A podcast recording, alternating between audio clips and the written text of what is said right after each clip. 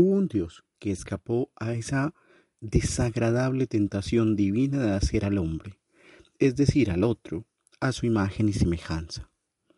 No era un Dios triste y vencido. Primero, hizo la tierra y cuando la vio redonda, hermosa y completa le sobraron restos, pedacitos, migajas, desechos. Enseguida hizo el tiempo y en cuanto el tiempo se puso a andar, quedaron restos, pedacitos, migajas, desechos.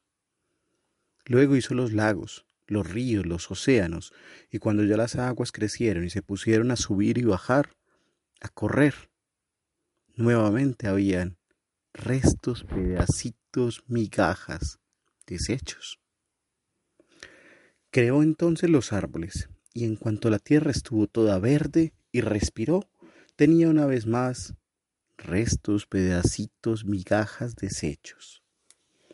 Todos estos restos, esos pedacitos, esas migajas, esos desechos, comenzaron a estorbarle, y él se deshizo de ellas, los botó al fondo de un abismo.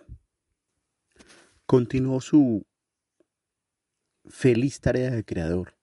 Hizo la distancia, hizo la noche, hizo las estrellas, hizo la luna, el día, la nube, la montaña, el sol, los vientos. Y cada vez le sobraron restos, pedacitos, migajas, desechos, que echó sin pensarlo al fondo del abismo. Y el hombre, que tenía ganas de ser, tenía ganas de existir, pero Dios no lo hacía. Estaba muy ocupado, tal vez lo había olvidado. Ya en aquel entonces el hombre soportaba mal el olvido.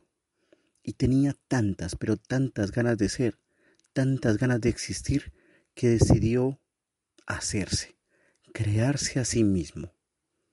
Y se hizo allá, en el fondo del abismo, con todos aquellos restos, pedacitos, migajas, desechos.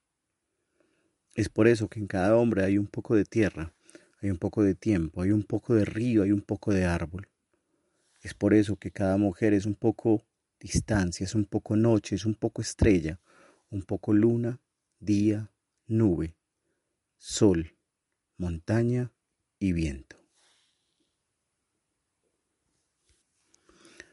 Hoy en Relatar la creación del hombre, una historia de Nicolás Bonaventura, narrada por quien les habla, Juan Felipe Huiles.